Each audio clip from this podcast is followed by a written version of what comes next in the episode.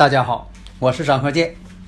自从我们周易五行播出以来呀，大家呢啊对这个周易五行的预测呀这样的神奇，对我们的祖先文化呀表现出了敬仰和浓厚的兴趣，所以很多听友朋友啊一致要求说能不能啊开辟一个专业课程，因为呀大家呀都想学习我们的祖先文化呀需要继承和发展。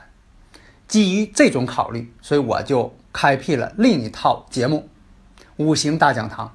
这五行大讲堂啊，包括了八字的分析、悬空风水如何去分析判断，以及我们的六爻课程。如果大家已经拥有了五行大讲堂的课程，这个内容呢是比较全面的，它包括了单独成集的。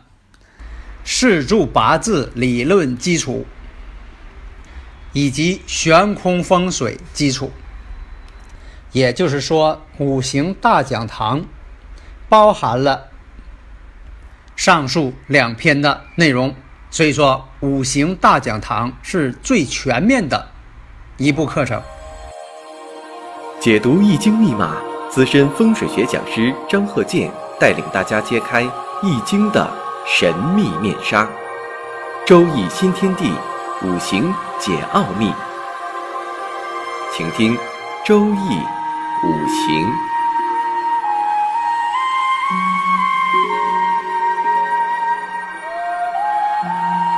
上山微电台荣誉出品。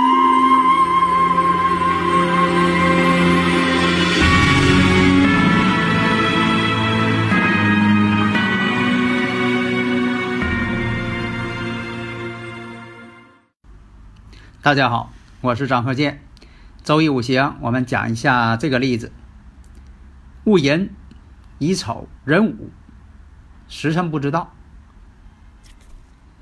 那么这个生日啊，是电视新闻呐播的一个新闻节目。上一个新闻呢，我讲这个王者荣耀，给孩子起个王者荣耀。那么这个。生日啊，是个女孩的，父母给起个名呢，叫黄埔军校。说这个电视新闻解释啊，说这小女孩说了，说为什么她叫黄埔军校呢？她父亲姓黄，她妈妈呢姓蒲，那么呢就取了父亲的姓和母亲的姓，家里边呢又很崇拜军人，那么就叫黄埔军校。这个名字啊，这个自从上学之后就成为了学校的焦点人物了，老师同学都认识他。为什么？这名字太特殊了。所以啊，名字呢讲究五行，但是呢也讲究这个发音的这种特殊情况。你要说是想要出名，你说起一个特别奇怪的名字，那肯定就容易出名。但是名字啊，你不能起的太简单、太随意了。你像有这个房地产商招来一群这个乡村的一些呃农民，拿着身份证，说的让他们都去摇号去。摇号呢，谁摇到哪个房子了，就给他公布。结果一公布，榜上写的名王小六啊、刘小五啊，这就都是全是这些名字，好几百人全是这些名字。后来大家就有疑问了，说你这些名字。是不是假的？是托儿啊？没有这些人呢。实际一查，那确实有这些人，因为他们村子呢，都起这种名字，成习惯了。那么反过来，我们看看这孩子这个生日五行哈，虽然说没有这个时辰，但是一看也确实像个黄埔军校。年上透的是偏官，月上呢透的是伤官，这一看就是不简单的孩子，聪明。聪明不过三关，伶俐不过其上。所以说，从这方面也能看出来，不愧是黄埔军校。大家呢，如果有这方面的理论问题，可以加我微信幺三零幺九三七幺四三六。那么下面呢，我们讲一下假打劫风水的假打劫。上一个讲究讲的是真打劫。那么在悬空风水法当中啊，这个假打劫为坎宫打劫，或者叫阴打劫。阴阳的阴，阴打劫，那么这打劫呢，就是我以前讲的，就是你要透支未来的旺气儿。因为这房子风水不好，影响我婚姻，影响我健康，影响我财运，影响孩子发展，影响孩子工作学习。那么呢，你要说的打劫，把未来的这个旺气儿先借过来，就等于说你花未来的钱。那么呢，这种方式呢，在风水上有个名词叫打劫，就是把未来的气倒过来，先用着，到未来房子不行的时候，你再卖了它。那么这个房子呢？叫叫这个假打劫局，那么这个假打劫呢，就是依照这个坎宫、巽宫、兑宫三宫这个飞星啊所形成的父母三八卦。那么父母三八卦呢，就是一四七、二五八、三六九，这种叫父母三八卦。那么相比较而言呢，比真打劫力量要弱。真打劫就上回我讲的，你像说八运子山五相。这个双八倒相，那么这假打劫呢？我们看丙山人相，丙山人相啊，我们看一下双八倒相，但是这个双八倒相呢，到底是坎宫。那么这个住宅啊，这个飞星我们看一下，离宫三星呢是骑士，象星是九子，运星呢是三碧，乾宫乾宫呢三星呢。四律，象星呢三碧，运星呢是九子。艮宫呢，三星是六白，象星一白；震宫呢，三星一白，象星是六白。那现在我们看呢，这种打劫呢，主要看是坎宫、巽宫、兑宫。那么坎宫，坎宫我们看一下，双八倒象，三星八白，象星八白，运星呢是律。再看巽宫，巽宫呢，三星二黑，象星五黄，运盘呢，其次。对宫，对宫呢，三星是五黄，象星二黑，运盘呢，这个运星是一白。大家呢可以画一下，你看这个巽宫是二五，对宫呢是五二，坎宫呢是两个八，这就形成了，看三星，巽宫是二。对宫是五，坎宫是八，这就形成了二五八三星二五八。那么象星呢？象星巽宫是五，对宫是二，坎宫呢是八，这就行了，也形成了二五八。那有的朋友不问，这不五二八吗？哎，都一样，是二五八。然后看运星，运星呢，巽宫其次，对宫一白，坎宫四律，这就变成了一四七。那么要保证这三个方位要有气口，气口呢像说有门或者有窗，有门有窗这就都行。但是呢，如何去旺财或者是旺健康呢？或者是使家庭婚姻稳定啊？用什么方式？那就依照不同的要求，看你求什么，就等于说，看你不同的要求，就在这三个位置呢进行不同的布局，也要根据你八字来。那有的朋友说了，我要旺财，那怎么才能够打结局呀？一个是呢，山管人丁，水管财，以水为主。这三个位置呢，看看都布置什么水。你说这都摆鱼缸行不？那你屋里边都摆三个鱼缸，我看不合适。特别卧室不能摆鱼缸，卧室摆鱼缸呢容易倒气，因为什么呢？这个以前我讲过，这水的比热很大，它容易倒气。另一个要看呢，你八字当中是喜欢水还是忌水，还是命中缺水？这个问题呢，真就得具体问题具体分析。所以有的朋友总说了，说你张教授有些东西你就给咱讲呗，把你这点儿这个呃自己这个知识产权你全都拿出来呗，奉献给大家呗，这倒是行啊，我也愿意把大家教会。但是呢，真就得具体问题具体分析，而且有些知识产权呢，都是我的专利。这也是我这个几十年当中啊积累的一些经验。有很多研究这个五行学的，研究了大半辈子了，他还不能给自不能给自己批八字，也不能更不能给别人批，也不能给别人看风水。所以学啊，一定要掌握掌握方法，或者是别人呢能够点你一步。但有些知识啊，确实是老师的一个知识产权的这些东西。但是我讲这些东西，如果你说你都学会了，你已经能够给别人看八字了。因为这个以前我也讲过呀，以前有很多这个听友朋友啊，在我呃播这个节目之前呢，他们真就什么都不懂，但是只是说喜欢，但真就什么不懂。但听这么多年了，有很多人呢能给别人批了，批的还挺准。而且他说呀，张教授，你讲这些啊都是干东西，哎，真就是非常实用，不是那种这个讲的很玄的。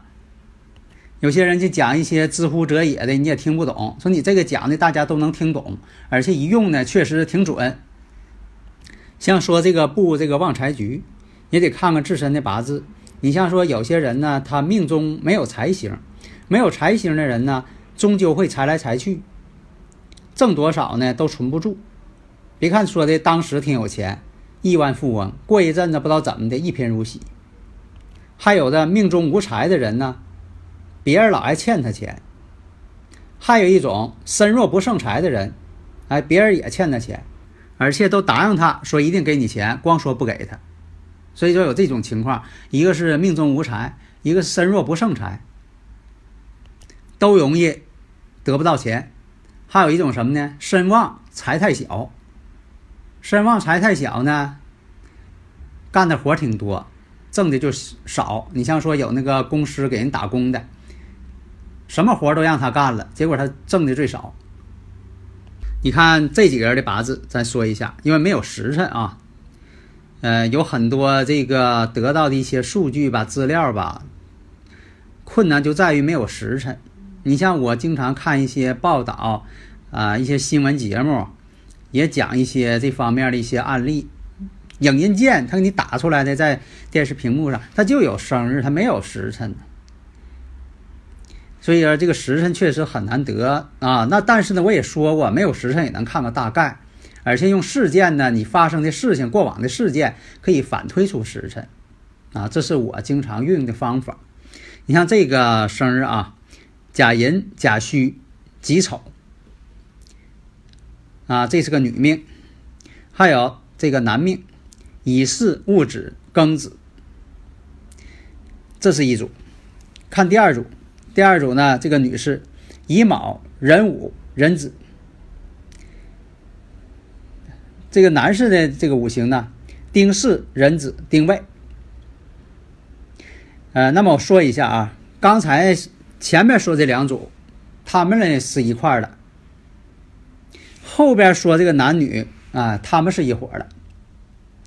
那么呢，你看，物以类聚，人以群分。你像我刚才说这个甲寅、甲戌、己丑，这是女命，然后是乙巳、戊子、庚子这两个人呢，一个是董事长，一个是总经理。那么下边这一组这个一男一女呢，是跟这个上边这个又是董事长又是总经理这个，他们之间呢有什么关系？但这关系呢，新闻当中没说，只是说有这个事儿。这两个人，下边这两组后说这两组这类人，管这个董事长又是总经理的，借了一笔钱总不还，所以经常看到这种情况。有些这个大老板说这个有多钱，亿万富翁。但是呢，你看他八字呢，有可能都没财，因为我经常是看到这种情况。你看，我也给一些这个一些董事长啊，就这些人企业家呀，也看过，真就有没有财的，没有财星，但是确实生意做的挺大。所以我们看八字啊，你一看前面这个甲寅、甲戌、己丑啊，这是两个官星，这个官星太多了，官星太多的人，他也不可能给公职这个上班了的人了。官星太多也当不了官，啊，给自己当老板是他就是董事长嘛。官星太多了，给自己当董事长了。但是呢，官星多的人不是会经营，他不会经营。你让他管人行，但他不会管生意，不会做买卖。那么呢，下边这个啊，这位男士乙巳戊子庚子，这个人呢带财星，但实际上不知道。如果实际上在带财星呢，这个人呢就是有财星了。但是呢，这个男命呢只是个总经理。啊，他管经营的，上面那女的，官星太多的，他不管经营。那么呢，下边这个借钱这位，借钱不还这位，这是个女士，乙卯、壬午、壬子，这一看年上有伤官，财星呢是午火，但是子午相冲，这一看就是爱花钱的人。有伤官的人呢会花钱，而且呢挺有头脑，花言巧语，所以说他能借来钱，借来钱就不还。下边这位男士呢也是这个借人钱不还，他俩是一伙的。丁巳、壬子、丁未，阴差阳错日咱就不说了，他只是说的这个阴差阳错日影响婚姻，所以我讲嘛，有阴差阳错日的这一生当中至少离一次婚。那么这个人呢是年上有阳刃。这个月上呢带个正官，这说明什么呢？有正官有阳刃，其实呢在以前讲啊是武职，但是呢这个人呢与武职呢相仿，并不是武职，属于啊敢做不敢为之人，敢干。你像说这个正官七煞带阳刃，不要见到了就论军人啊，有可能这个人呢敢做，想啥不计后果就敢去做去。所以说呀。看是不是军人，你得看八字的综合判断。你像有的听友朋友啊，可能怕我挨累啊，给我报八字的时候呢，就告诉我了啊，天干有戊癸合，啊，地支呢没说，就告诉天干有戊癸合。我说日主是什么呢？哎呀，这个日主啊，这个日主，哎呦，忘了。那你说这日主都不知道，因为什么呢？日主在八字当中很重要。为啥叫日主呢？它是个参考点。是个最重要的这么一个参考点。打个比方，你像说，你说我面前站两个人，一个是男的，一个是女的。男的是女的丈夫，问我是他什么人？那你说这个事儿呢就没法去判断，因为什么呢？中间没有任何的这个逻辑关系。你说外边站两个人，男的管女的叫妈。然后边上站个人，你说边上站个人跟他俩啥关系？是不是？他没有这个必然的这个联系。